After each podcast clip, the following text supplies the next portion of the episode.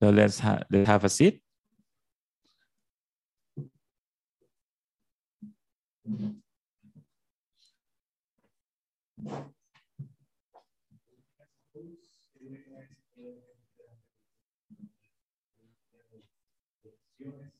So good morning, everyone.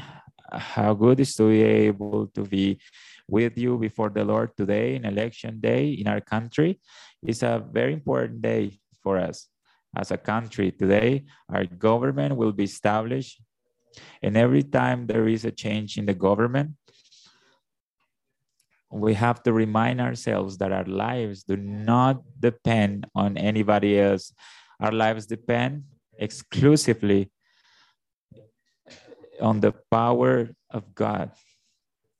And that's what I want to bring for you this morning.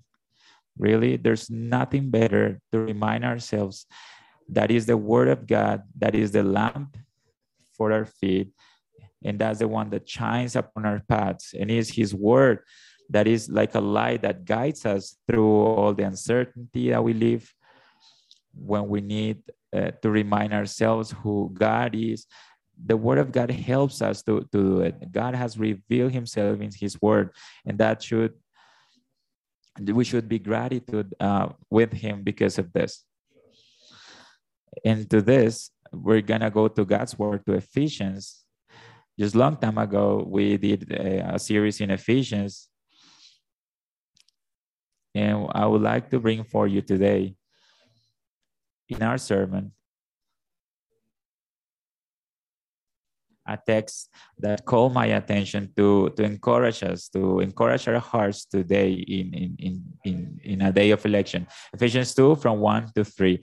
But before we read it together, let, let me remind you, your, let me remind you that the letter to Paul to Ephesians, the deals letter is one of the most beautiful le, uh, letter. Some some people have called it the, the quintessence of Christianity. And this is a glorious letter. This is a letter that's one of the letters of Paul that's been saturated by prayers. So this letter is saturated with prayer. Paul pray, prays in this letter and we see two long prayers from the very beginning of the letter in chapter 1 for example from verses 3 to 14 paul prays to god and exalts god and blesses god because of the election of, of his people how god blessed us with all blessings from from, from the heavenly places in Christ, and how God bless us in such a way that He have chosen us from before the foundation of the world, but also He redeemed us in Christ. Through through Christ's blood, we've been redeemed from sins, from condemnation. We've been freed, but also the Lord has because of Christ, He is giving us His Holy Spirit, and because of the Spirit of God, He's giving us the seal, the guarantee that one day we will inherit the promises of God. And that is also part of those big blessings that He's given to us. His Spirit has been given to us as a guarantee that all of His promises are amen and yes. So, Paul is what is this is what Paul is doing in the first part of his prayer. He's praying to God and he's giving him thanks for all these different blessings that he's given us. Then Paul prays and, and share with the church this prayer that he's been uh, doing for them as an intercession. Look at verses 1 to, uh, to 23, for example. Paul tells the church that he's been interceding. And then on verse 18 and 19, notice that one of the things by which Paul prays to God is because of the church. So that they can grow in the knowledge of wisdom and so that they can have revelation. And this is something that not come in dreams or something like that but through the word that he is writing so what comes after that is the revelation of, of paul to the church and that's why paul uh, prays to god so that their lives be enlightened and they can understand what is the hope of their calling what are the richness of, of the glory of their inheritance in the saints, and what is the extraordinary greatness of the power of God for those who believe. according to efficacy of the strength of his power, power that acted upon Christ, that resurrected Christ from the dead. So Paul wants the church to understand the incredible power of God. And to do that, of course, they need illumination. They need convinced with God's revelation of this power. And to do that, Paul writes what comes next in chapter 2. How is that we can get to know and understand the power of God? So, brothers, a power that is incredibly glorious that raised up Christ from the dead. So, Paul, in order for us to understand, to understand how this power acted upon Christ, he tells us in chapter 2 everything that God has done in our lives, all the obstacles that God had to bring about what he calls spiritual blessings. Everything that God did bring us salvation, choosing us from before the foundation of the world, giving us his Holy Spirit, giving us his inheritance. For God to do this, we needed an extraordinary power so there's people who get amazed by the miracles, right? Sometimes they get amazed by because someone is healed by a disease or something like that, or someone that was in a very bad condition comes out of that condition. But you know what, brothers? The biggest miracle in the scriptures, the miracle by which we should be shocked, is what Paul tells us in chapter 2 that a dead person comes from death to life. That's incredible. That you are here in this morning worshiping and praising God, that's a miracle. And Paul wants, therefore, present us. How is this that man is, is in this condition, a fallen condition, so that we can get amazed by the extraordinary power of God? And one of the reasons Paul wants uh, to show us this power of God so that we can trust in that power. And brothers and sisters, how good it is for us to remind ourselves in this day of, of election here in our country that the one that sustains our lives is God in his infinite power. Do you want to know that power? Let's read together the word of God. So today we're going to see the power of God that has been magnified in the precarious human condition. That's the title of our sermon today. The power of God magnified in the precarious condition, uh, human condition. So the scriptures goes like this. And you were dead in trespasses and sins in which you once walked, following the course of this world following the prince of the power of the air, the spirit that is now at work in the sons of disobedience, among whom we all once lived in the passions of our flesh, carrying out our desires of the body and the mind.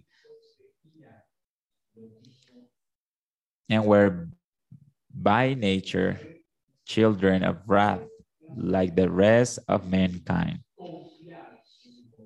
So, brothers, we're gonna see in today's text three reasons why we should trust in the power of God in the midst of any circumstance.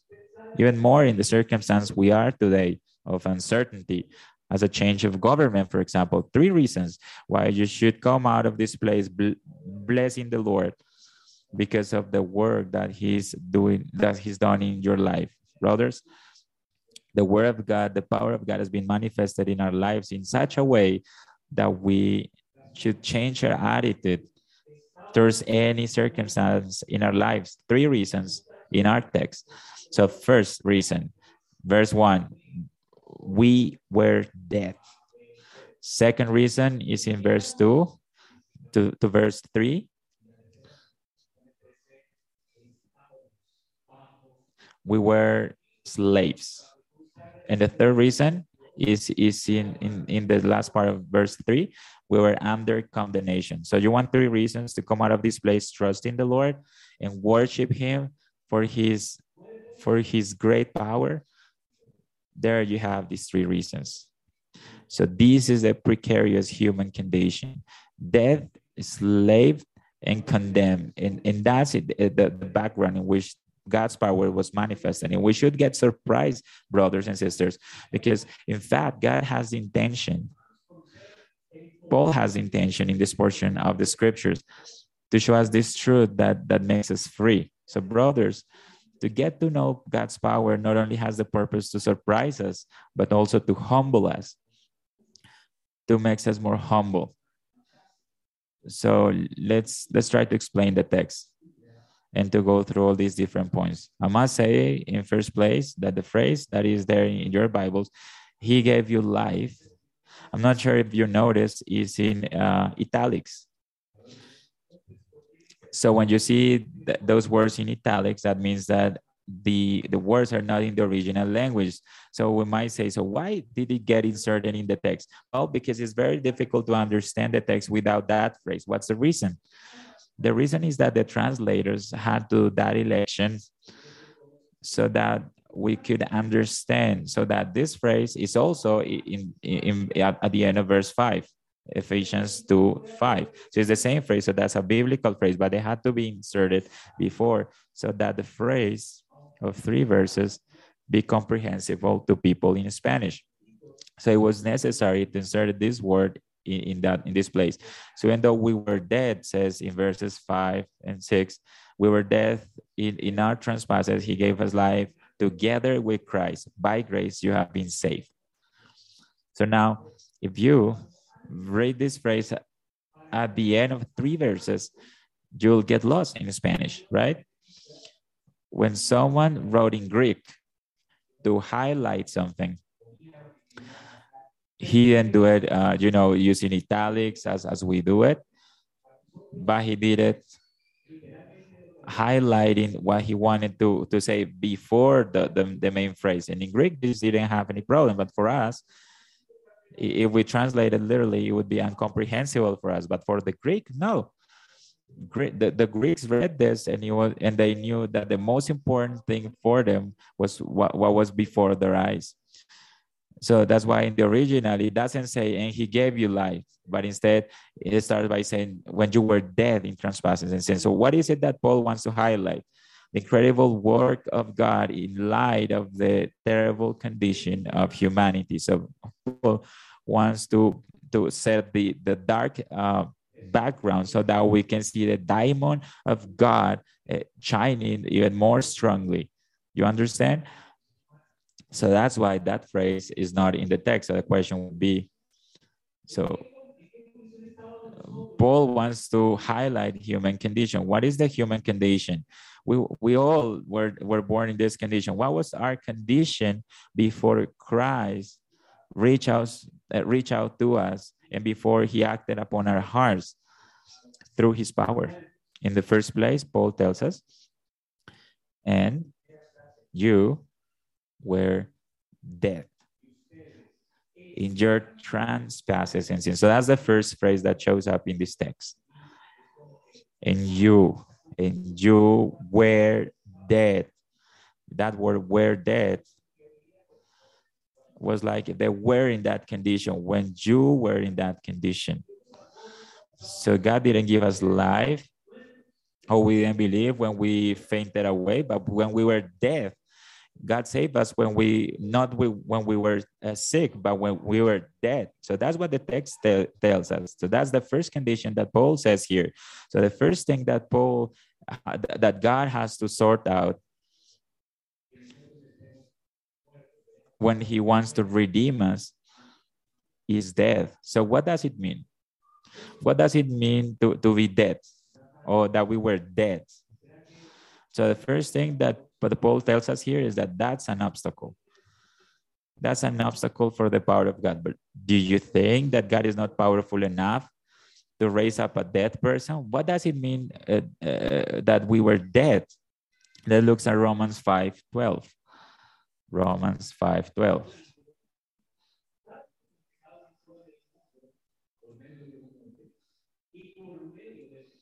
Therefore, just as sin came into the world through one man, and death through sin, and so death spread to all men because all sin. So what does it mean to be dead? Is to be born in the same condition as Adam. We're, we are sons of Adam because he was a federal representative. So death passed over to all human beings, and that's why we sin. You were born sinner to our children. We don't have we don't have to teach them to we only have to teach them to good because naturally what, what is it that they do? Evil things. And where does this evil come from? It was inherited from Adam. So now Adam was a representative. Everybody was under Adam. He was the root of humanity. And of course, all of us are born with this inclination to evil. So that's what it means to be dead. That's what it means to be dead. So it means that we are incapable to do good. At least incapable to do good as the Bible says, as the Bible says that we should do good, incapable of glorifying God, incapable of knowing God, incapable of receiving any stimulus, a spiritual stimulus. We were dead. This implies a spiritual death because of the fall.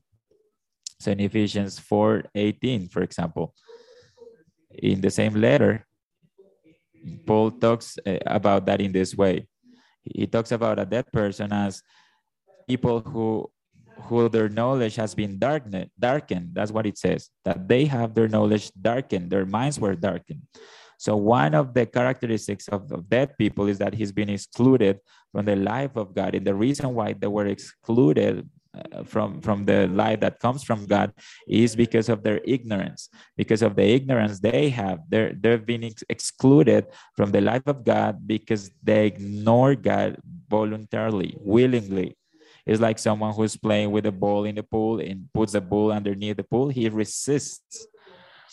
His infinite power, his deity is being clearly revealed so, but man in his wretchedness is excluded from God and doesn't have any communion with God because he doesn't want to. He hates God.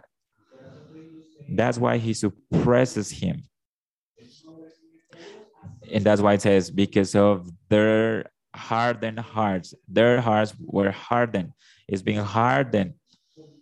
So, in that condition, we've been born brothers with this inclination, this natural inclination from the very fall. And, and it, they naturally get hard and then they ignore god and therefore is excluded and separated from the life of god. So being dead means being away from god under his wrath excluded from the life of god.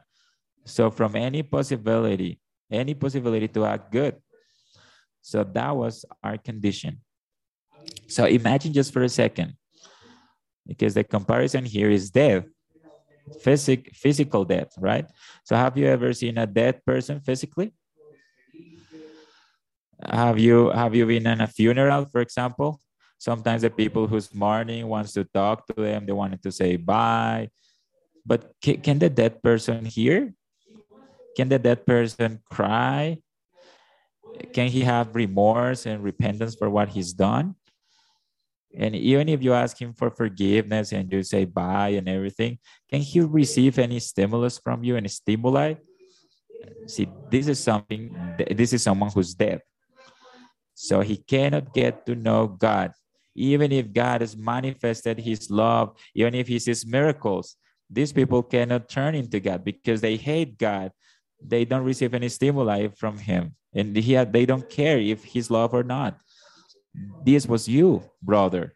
So it's a miracle that you are here and that you can sit down for one hour to listen about God and his love and his mercy because you didn't want to. The last place on earth where you wanted to be was in a church. So Jesus says in, in, in Matthew, you come with me and let the dead people to bury the dead people. So bear, so dead people burying bear, uh, dead people. So notice what he's saying here. So there's people in this life who's dead, who bury people who's dead, physically speaking. So you follow me, says the Lord. Let the dead people to bury the dead people. So they're spiritually dead. So a comparison is shocking. That's the condition of every man in Adam. So you know what, brothers? Nobody thinks about himself as a dead person. We thought that we were capable uh, of thinking about God because we were very religious. We weren't dead. And notice here how Paul himself puts himself into his description. Look at verse 5. He says, say, being we dead, when we were dead, Paul, the religious, the the the the the, the Pharisee, the Paul Paul says, I was in the same condition. So it is as if Paul just, you know, came out of the picture. But what he's saying here is that, you know, you were dead in trespasses and sins. But then Paul says, I am in that group. You know, we were dead when we were dead. So Paul says, I was in that condition. All humanity, all humanity, Jews, Gentiles, religious, non-religious, we are all are in the same condition. So brothers, all men in Adam cannot receive any stimuli from God's love.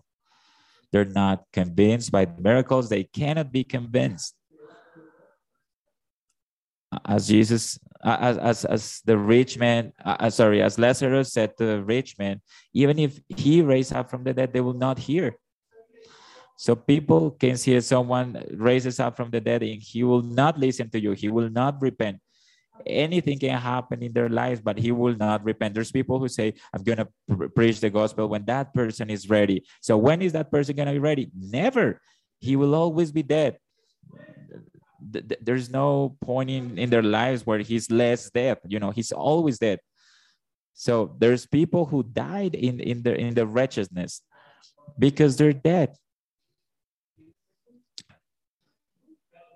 So when is a good time to preach someone? Never. You understand that? Never will be a time where they will receive the gospel unless the power of God acts supernaturally upon that person so that he, he can have life.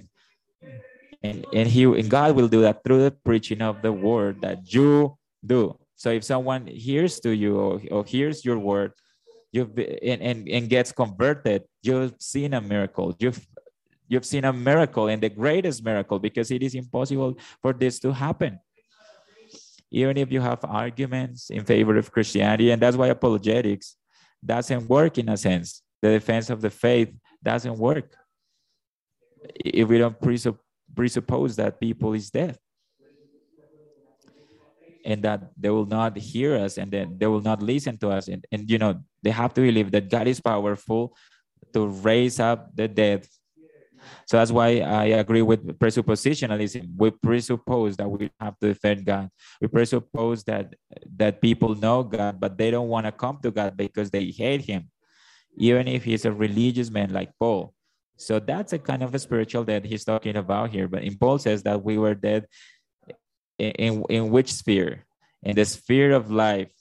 What is the sphere of life of these people? Trespasses and sins. So look at the trespasses and sins. Uh, that's the, the sphere where people move. Just as, as people is in Christ, and that's the sphere of these people, and they can receive the stimulus of God, and he can obey God, and he wants to obey God someone whose death is in a different sphere because he's in a sphere of trespasses and sins. So that that's all these people know, and that's why he just uh, lives in this place as a, like a fish in the water. A fish never thinks, or, or if he had the possibility of thinking, he never says, "Oh, I'm wet. I'm wet. I think I'm in the water." No, he doesn't know anything else other than water. That's all he knows. So that's his sphere. That's the sphere where we used to live, trespasses and sins. And that's why it is impossible to tell someone who's dead that it is that he's impossible uh, for him to act good. sometimes people get mad about this because they say, "Oh, I've been so good. Don't tell me that I'm that bad." Uh, uh, in a different day, you'll you'll uh, talk to me about this. Just as one of the Roman rulers told Paul, "I don't want to hear this. You're crazy." uh, you've studied too much. Now you've become crazy, Paul. This offends me. You don't know me. And if you don't know people, you know that someone without Christ is dead and that he cannot act good. He's never done anything good in his life. You know that? Even if he's useful in many things, and I will explain this later. But the point here is that these people is are, are in this sphere, trespasses and sins. So by trespasses, we can understand this. That these are the kinds of actions that go beyond moral limits that God has established. All the limits that God has established. That's what it means, trespasses. So people live in this way. They cannot submit themselves to, to God's standard. Of course, they have a morality that has been proposed by a consensus. So of course, that's very easy. You know, we just propose ourselves what is good. Okay, this is good, so we all do it. Everything is normal. So this this must be good, right? But the life is not about this. We were created by God, and He's the one that decides what's good and what's not. So the act of rebellious, the act here, the the the the crime is to transpass the limits that have been established by God, and that's why people think that uh, people is not dead because they think that they're committing themselves to the cultural standards, but that's not that that's not living a pious life or, or a holy life because human beings were created by God, and there is a law written in our hearts, and we resist it. We resist God's authority, and that was our heart. We resisted God's authority. So by sins in this in this phrase, we understand all those things that miss the target when we get deviated from the path, even if we don't want to do it all of, all of us are born in this condition. We have big ideals, right? I want to be a big, a, a good son. But you know, the pressures of, of life, the pressures of society uh, makes us to be a real bad kid. Uh, sometimes we say, ah, I'll never kill anyone. What a great idea. But if someone uh, hurts us, injures us, we kill them in our hearts. Of course, nobody planned to kill anyone. We were people who were created in God's image. His law has been written in our hearts. We want to do good, but we can't. In, in the perfect conditions, eh, we're pressured to do evil because that's our nature. Notice that there are seasons that where trees give fruit. There are seasons where pressure, oh, that this pressure in our lives makes us to do bad fruits because the bad tree cannot give a good fruits. And, and that was the life of all human beings. This was the life of all human beings and this was our life. It was impossible for us to do good. It was impossible. Even if we're, we were uh, altruist in our behavior our desires controlled us wherever we were even we had great ideals brothers, we we we always end up doing bad things, evil things, and that's sin. So we are in this sphere, trespasses and sins. We were bad trees that only were able to, pr to produce evil, evil, evil acts, evil deeds. In our nature, there is only corruption. Our nature has been ruined by sin. And that was us. We were rebellious and bankrupt.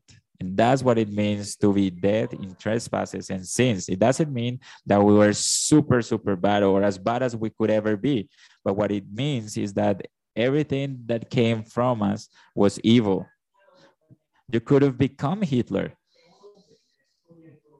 We, if you were placed in a in a place in the perfect conditions, your mind could have been uh, changed completely as the worst man in Colombia that uh, that you guys uh, know it.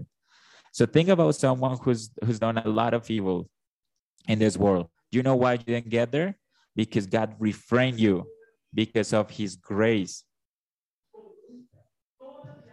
But but but if if if this wouldn't have happened, you you were the same. You were from the same sphere. All the seeds uh, that were in your heart were evil. All the corruption that there is in our country, everything is, is placed in your heart, all these evil things. So how terrible is this, right? And we think sometimes that the country, the, the situation in the country is, is uh, but it will change because of education, but nothing will change if, if our nature doesn't change. In, in human heart, there are all sorts of seeds that come from evil. So you shouldn't get shocked uh, by our government. You know why our government is is is corrupt. You know there is corruption because you're corrupt because power corrupts. You know we've seen that for centuries. If there's no spiritual people ruling the country, there's no governance without corruption. And even spiritual people need other spiritual people to help them uh, to rule because otherwise they will get corrupted too. So, brothers, therefore, we need the power of God. We were dead.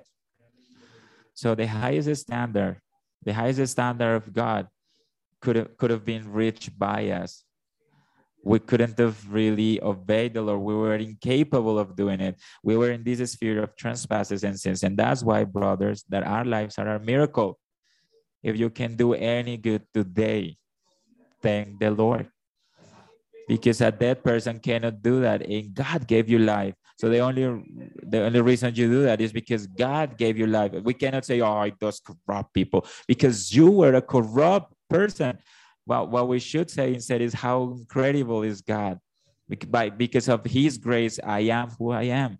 And this, has, this uh, helps us not to get a pride in our hearts because we know we still have these, these seeds of evil in our hearts because we still have flesh in our bodies, right? But one principle in our lives, operate in our lives, eh, eh, and, and it allows us to do good. Of course we need to mortify these these evil seeds in our in our bodies and we shouldn't expose ourselves to these bad things to these evil things. And we need to pray to god so that our hearts can give fruits the fruits of the spirit. But brothers if we can love is because of god's grace. If we can do any good is because of god's grace if we can respond to god in his love it's because of god's grace because he gave us life being dead. And this is not a process. If, uh, being a Christian is never a process. It's not that one person started the Christian life being dead and then a little fainted and a little dead. No. The Bible says that those who hear the gospel go from death to life. There was a time where you hated God, you hated the scriptures, And you took the pages of this this bible and you did uh, terrible things with it and you diminish his word. And one day this word uh, you, you love this word and now you feel this word and it's sweet in your mouth. Can you say this as well? This is incredible being a christian brothers is a miracle a miracle of the power of god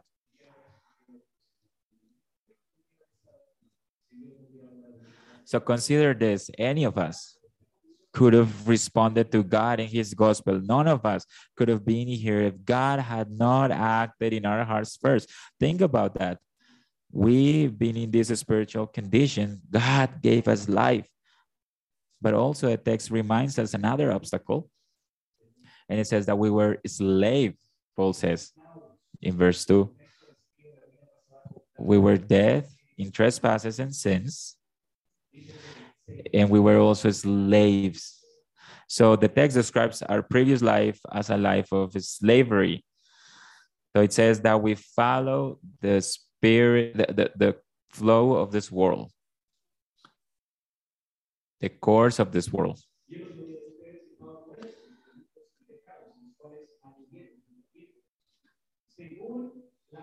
And you were dead in trespasses and sins in which you once walked following the course of this world, following the prince of the power of the air, the spirit that is now at work in the sons of disobedience, among whom we all once lived in the passions of our flesh.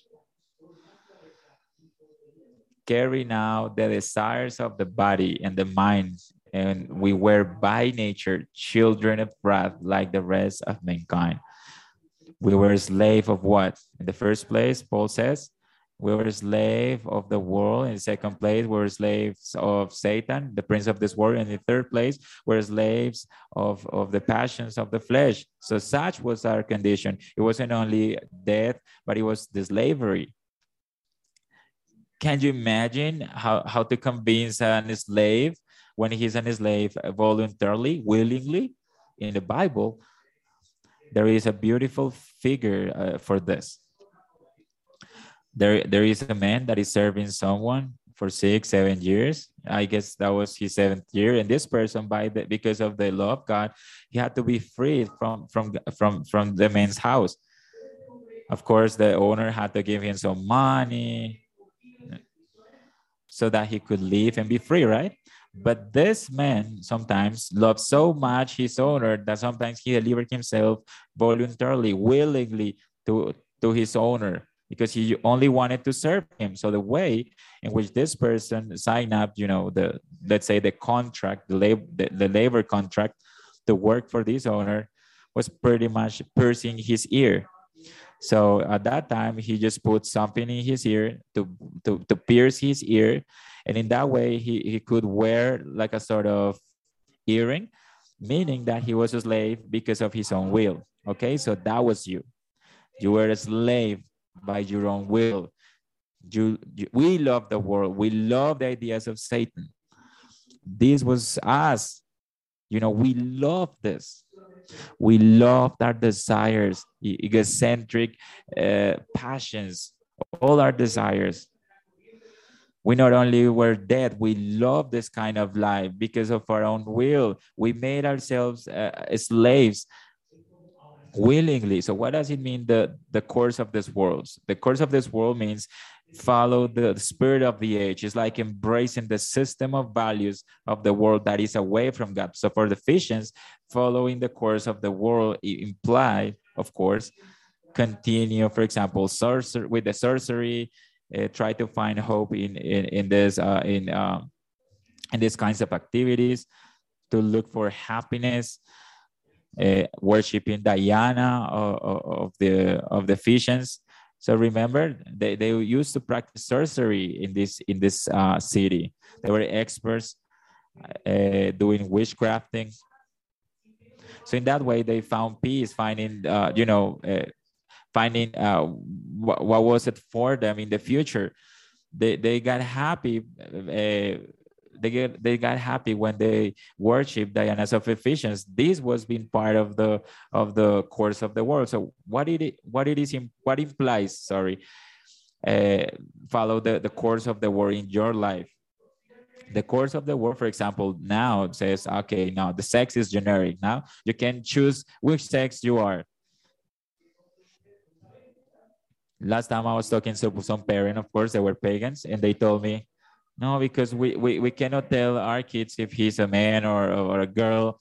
So we, we don't know as if as, as if this wasn't natural, right? But people believe this because this is the pressure of the world because they they now, now these people simply just follow the course of this world. If if you know if it's okay to be gay, everybody's gay.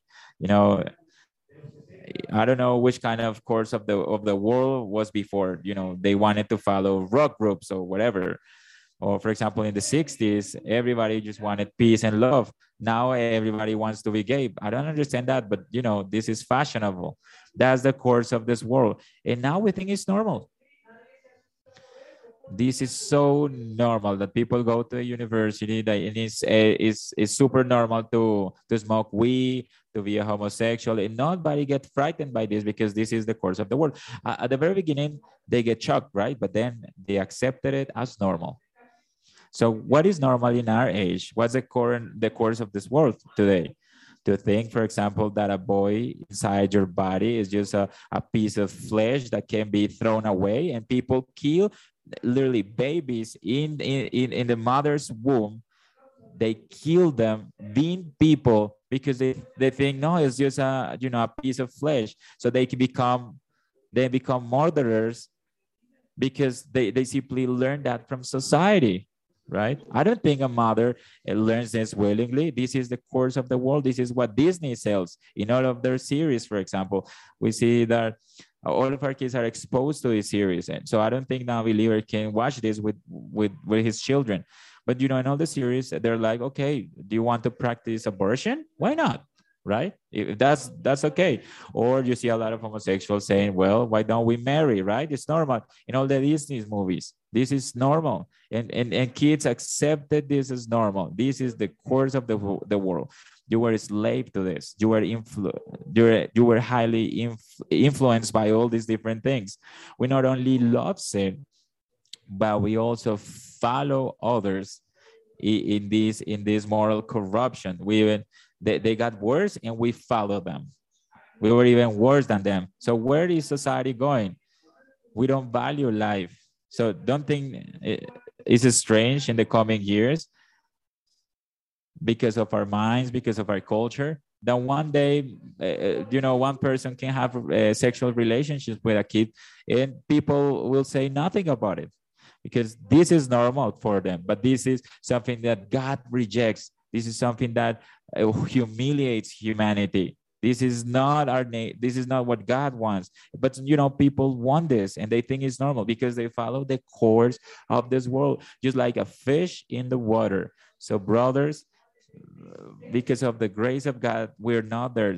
So you still, if you still get shocked see two homosexual people in the streets, eh, or if you get saddened by, eh, by seeing uh, these people in the street, and sometimes you cry and you get mad because there's people who kill babies because they want to kill babies. If, if you feel this pain in your hearts, if you see how these uh, pagans act is because of the grace of god in your heart because you were just like them you, you could have been uh, senseless. You could have accepted this as well if it wasn't because of the grace of the Lord.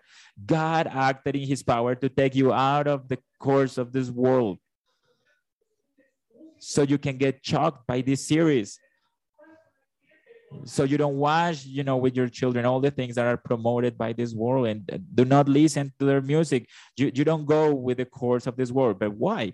Because of the grace of the Lord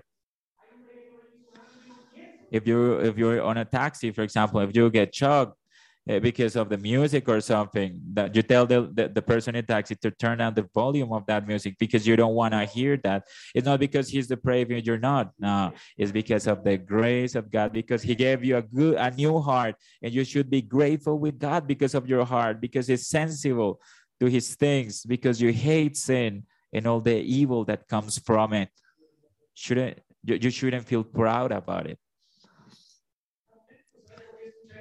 If you if you want to stop this this this kind of degradation in the world you should be salt for the taxi driver for example and you should share the gospel with him. And you know why why he hears that music? Because he's falling what else can you expect from from him? He's fallen. Sometimes i don't understand people who, uh, christians who want to marry unbelievers. What do you expect? That your marriage will go fine this is ridiculous. If you understand that you're marrying someone who is a son of Satan, you know that he cannot act good, that he will never love you. Don't get surprised if you get the divorce, if if your uh, marriage goes uh, goes wrong. You shouldn't get surprised by this. What should surprise you is that God changed your heart. The grace of God, that's what should, so, should surprise you, shock you. We were slaves by the flesh, but also slaved by Satan. Paul calls him here the, the prince of the power of the air. He's a prince because he rules all, all this group of uh, demons that were following from the very beginning against the rebellion, uh, uh, sorry, with the rebellion against God. So he's the prince of the air, not because he's in the air, but because they work transparently, invisible right? So this is just a figure uh, or an example to, to tell us that this is something you cannot see, but the world is enslaved by this. So even the world doesn't know this, they follow Satan. Even the world doesn't notice it, the world follows him. And notice what Paul says here. We were here. That's what Paul says here. We were by nature children. So this uh, spirit operates not only on, on the devil, on the demons, but also on the on the children of wrath, according to what the text says. So Paul is, uh, wants to tell us that these people are ruled, like, are guided by Satan because they were born in sin. So they're rebellious and they also love to, to serve uh, their owner, which in this case is Satan. So this is a form of disobedience. You're the sons of this age. So they have the character of this age. Uh, you know, they have Satan's uh, character. That's why they follow him. That's why they love his ideas. You know, Satan inspires his ideas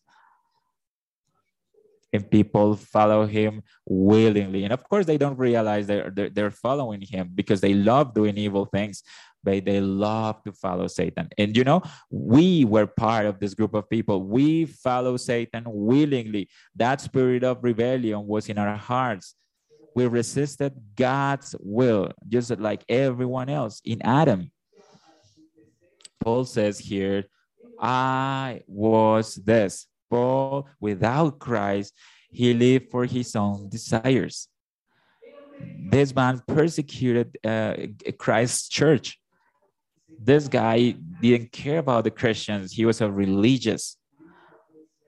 He was a religious that followed his own desires and followed Satan in, in his purposes to destroy the church, to destroy the church of Christ. And Paul says, I was one of them. Do you want to see someone religious? You want to you want to see someone who everybody can call pious, uh, that was living a holy life, that doesn't hurt anyone. Well, you know, Paul says that his religion was taking him to kill Christians. And Paul says, I was this, I was a son of Satan. He was a children of wrath. The Jews also classified in this category as well. Jews like him, religious that don't have Christ. What are they looking for? Their own interests, their own desires, and to be against the Christ, the Son of God. And that's why they hate Christ. They serve Satan's purposes. They they they drive the church away from Christ. That's why there are so many religions inspired by Satan. There are false religions that deviate people, of course, quoting God, from the only path, from the only truth, from the only life, who's Jesus Christ. A church that doesn't recognize that Christ is God and man, and that he came to deliver himself for, for our sins. It, that's a church of Satan. That's a satanic church. Even if they look pious, holy, even if they look they're good, they're dead. They only have egotistical eh, desires and they think that God owed them something. something. So God must save us because they knock door by door and they do good things. God must save us because every seven, eight days they go to a church and they do some service. But what does the scripture say? Salvation is by grace. It's, it's not something that comes from you. It's by grace, it's by Christ, it's for God's glory. We were in this state, brothers, not only following the course of this world, not only following Satan's desires, and we were against Christ, we were also slaves of our flesh. Flesh, for Paul, is is that uh, cor- corrupt nature of man. So in essence, uh, a man without Christ is basically this flesh. These are the notice what are the fruits of the flesh that that that are flesh produced. Galatians 5 19 says that the works of the flesh are evident. Which ones are this? Sexual immorality, impurity, lust, idolatry, we're talking about pagan religions, heresy, things that are against the gospel of Christ. Notice that they, are within this category because they're diminishing Christ. Enmities, there are enmities, there are fights eh, among you, there's jealousy, you get angry, you have this rivalry, you're competing with others, heresies, envies, drunkenness, orgies, and these kinds of things. And Paul says, all of those who practice these things will not inherit the kingdom of God. Why? Because they're dead. That's the reason. That was us. Everything that we produced was this. So what, what is simpler for, for someone in the flesh? Fight or, or try to reconcile himself with others? You know, a person in the flesh cannot uh, fix relationships. Uh, he cannot do anything good and, and he cannot not, not only he hasn't want to but he cannot because he's dead so a believer can do these kinds of things because he's alive and in fact the scripture tells us in galatians 5.24 those who belong to christ have crucified the flesh with their passions and desires so who can do this only those who belong to Christ. So if, if you can, for example, reconcile yourself with, with your enemies and love your enemy, your adversary, if you can serve your, your enemy, if you can have mercy for those who curse you, that's a miracle, my brother. That's a miracle of the power of God. God also overcome this difficulty, brothers. This was the difficulty that God had to, to save dead people who hate him, that by their own will didn't want to serve him, wanted to only wanted to serve themselves. They only served the, Satan's interests, Satan's purposes, and they only serve the system of this world. Who can save people like this? In love with this crazy life, in love with Satan of their own ideas, of their own desires and passions. These people who hate Christ. So you say, well, if I were this, how in the world am I going to be with a person who, who does those kinds of things? What can I do? So for men, this is impossible. You cannot save someone like this. And for sure, there's people around you, just like you were before and you can say, how can I convince him? The idea here is, brothers, is you cannot do that. You cannot convince people. So what can, can I do then? Continue speaking about the Lord. Continue evangelizing. Continue telling these people the greatness of the things that he's done in Christ. Tell them how God descended from heaven, being God, and became flesh and took upon him our death and condemnation so, so that they don't die. Call them to repentance, to in faith. Continue, keep, keep on showing them the love of God and how this love is, is open to receive them from their sins if they repent from their evil acts, from their evil deeds. And, and until when? Until they die that nobody can tell about you. No, he never tells me. He never tells me. He never told me about the Lord you know sometimes people say no but they, they don't listen to me. They don't listen to me. You know nobody listens to you. So, uh, sometimes people say i don't i don't want to hear you. And you know uh, some precisely when this happens is, is when you have to talk to them the most. I know you can hear me but you know listen carefully. God hate you. You're dead in trespasses and sins. You need life in christ. And god you know, sent his son to give you life and an abundant life. Look, he took his, your sins upon the cross and he took them to the Calvary so you don't die. Repent. But I, but I know you don't want to. You want to pray with me? So, so you so you want to go this way? Let's pray for the power of God to come upon your life. Do you love your family?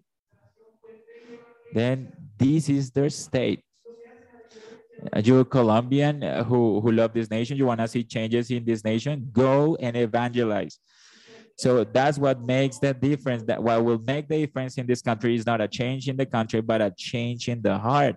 And if the Church of Christ do not does not produce fruit, this country will continue they will continue on the path that is currently going. So if you're not salt in this world, if we don't live according to the word, if you don't uh, give fruits according to righteousness, we're dead. And if we're dead, the church is dead.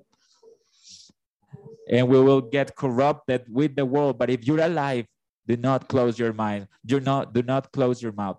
Do not shut your mouth. Go and talk to the to the dead people, just like Ezekiel did.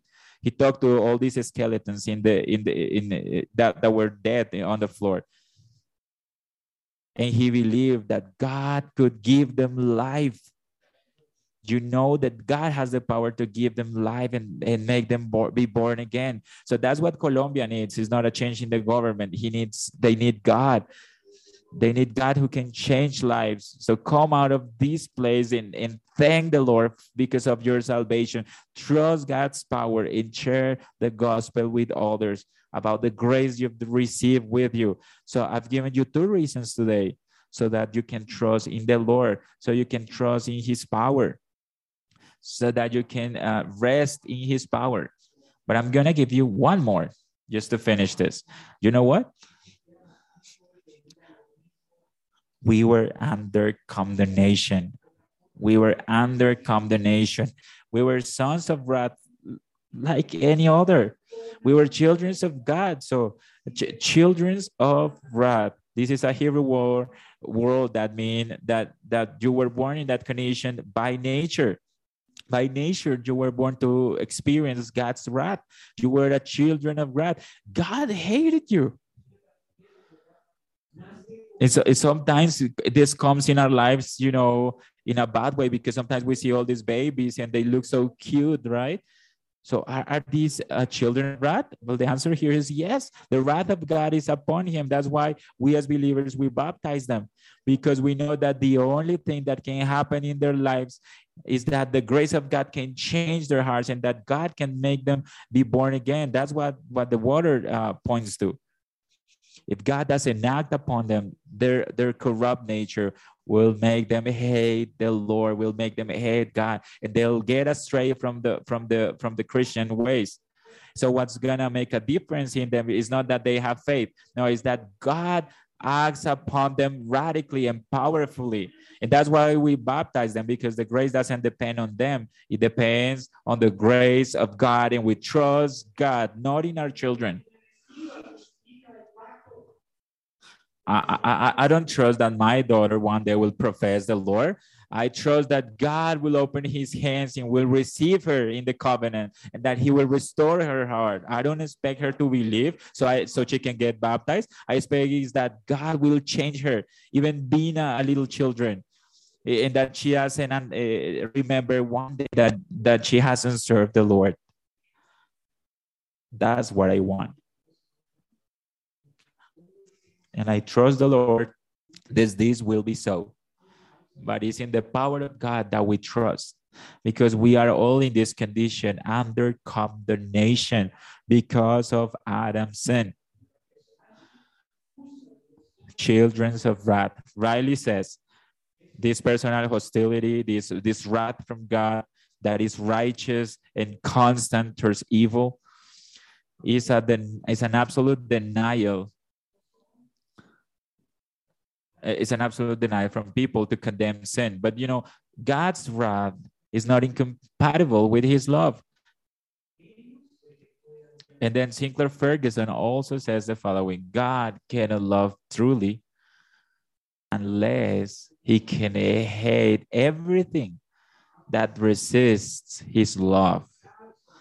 Everything that that receive that resists his love to appreciate his love, to enjoy his love, and that that and, and that thing that wants to destroy the fruits of his love. And that's why God hates and he gets angry. So someone diminishes Christ is reasonable that the wrath of God is upon him. You know why people diminish Jesus Christ, and, and that you know why the wrath of God is upon them? The Bible says, Those who believe in the Son have eternal life, but those who don't obey the Lord will not see life, but the, the uh, wrath of God will be upon them. So the reason why they're under wrath is because they don't want the Son, they don't want to obey the, the, the, the Son of God. So the most, ser- most serious problem in, in people's lives is that they don't want to serve God because they hate God. They love their evil deeds. That's why they're under God's wrath. So you think that sometimes God's wrath is only only hell. But you know, one of the one of the things that that shows us that uh, we're under God's right is what we're living in this country in Romans chapter 1 verses 24 uh, onwards paul says that god in his wrath he delivered them he delivered these people to their own passions and desires. So they began in that very moment because of the wrath of god that is upon them they began to change the truth of god for lies. They serve creatures before the lord who's uh, blessed for all the centuries and that's why he delivered them. And that's god's wrath. And they change the natural function of their bodies for, for that which is against nature. And in the same way, men, they also abandon the natural usage of women. Then they, they uh, begin to practice laws between one another.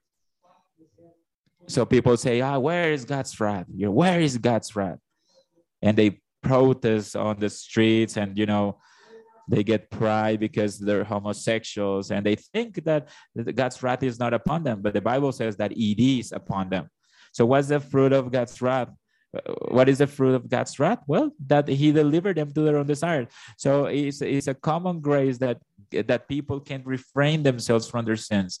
That's a grace of God. But when God delivers uh, a group of people to their own evil, people get degenerated. They get depraved. So the reason why this country is not worse that it could be. Eh, eh, we still eh, and, and there, there is still people who who who call still a baby a baby. You know why you call a baby a baby? Because of god's grace because of common grace because god is refraining us from evil. That's the only reason. But when god gets angry and delivers his people to to this uh, to, to their own desires they end up thinking that a baby is just a chunk of flesh. Because all of the seeds of evil are in their hearts. And they hate god so, brothers, these people are under wrath. And of course, God not only delivers them to, to his wrath, but this will happen for eternity in a hell if they don't repent. That's what the Bible says. The Son of God will resurrect the, the, the death, and one day he will free us from the wrath to come, says in John 5 29, that one day all the dead came out of their graves, and those who did good will resurrect for, for life, and those who and those who practice evil acts will be condemned. So some people will be condemned eternally, some people will be saved eternally. So the wrath of God doesn't end, end up here because God delivers these people into their sins and then he condemns them in hell. So so these uh, so and so God's wrath is holy, is patient, is super patient. So it's not it's not an arbitrary wrath. So think about it. If God's wrath is not upon you, it's not because you don't deserve it. So let me let me uh, say it again. In a different way, you deserve God's wrath. The only reason why it's not upon you and what is upon you is this good shepherd that guides you, sustains you, loves you, just like we saw last week. You know, the, the very reason why he God doesn't curse you but bless you, the, the reason why uh, God doesn't this uh, uh, gives you discipline and treats you like a like his own son. You know what's the reason? It's because God, because of his power, because of his power, he came down from heaven, being the Son of God he was the one that was affected by our sin. He was hated by us. He came to this world and received all the wrath that we deserve. So you deserve to be condemned. And the Son of God descended to this world, being God. He became man. And the offense and the condemnation that was upon us, he received it. He said, I paid for you. And he went to the cross to redeem us from that condemnation that was upon us. That righteous died for the righteous to take us to God. And the Father, he, the Father wanted to send his Son because with, with an eternal love, he loved us. Isn't this incredible? The only reason why the wrath of God is not upon us is because he, the incredible love of God was shown in the cross for you, because someone died for you so you don't die, and someone died, and so someone live a perfect life so you don't die, so you can inherit all the blessings from from God, so that all your life uh, it will be a blessing in your life. So you can be disciplined by God, instructed by God, enabled by God. The, this is what the power of the Son of God made in our lives. The same power that resurrected Christ from the dead has acted upon our lives. This is what brought us to, to his house, that we're not children of wrath anymore. We're children of God. So if this is of so this also means that we also have God's character. This is incredible. God's character, Christ's character. You're called saint, you're called holy. What a glorious exchange is, is taking place in here. So we you want another reason to trust in God's power that, that has beaten all the obstacles in our lives? Everything that was impossible in our lives, He's made it possible. He has he's, he's broken all these difficulties. He's broken all these obstacles, these, these natural obstacles that we had in our lives. He's put His grace in our lives. He's changes our hearts so we can love Him, honor Him, desire Him. Would you trust in God's power? Would you come out of this place being more grateful because of because his power has acted in your life? And if god has not done that in your life you can trust in this power today. Let's pray.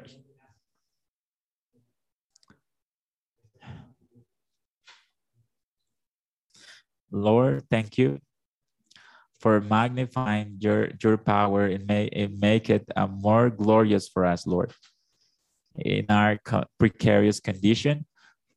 Thank you because in the midst of our condition, you acted to give us life. You gave us new hearts.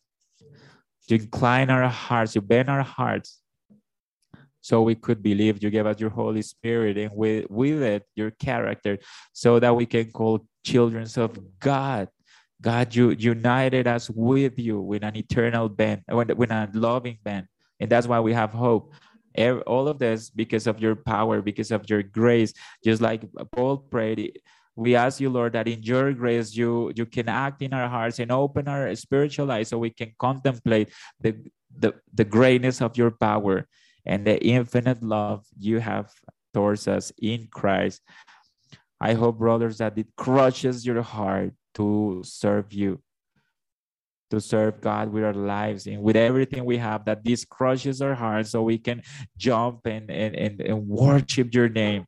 And that this reality that we've seen today about human condition can lead us to save others, can lead us that just like us today are dead, that just like us, they need from your power, Lord.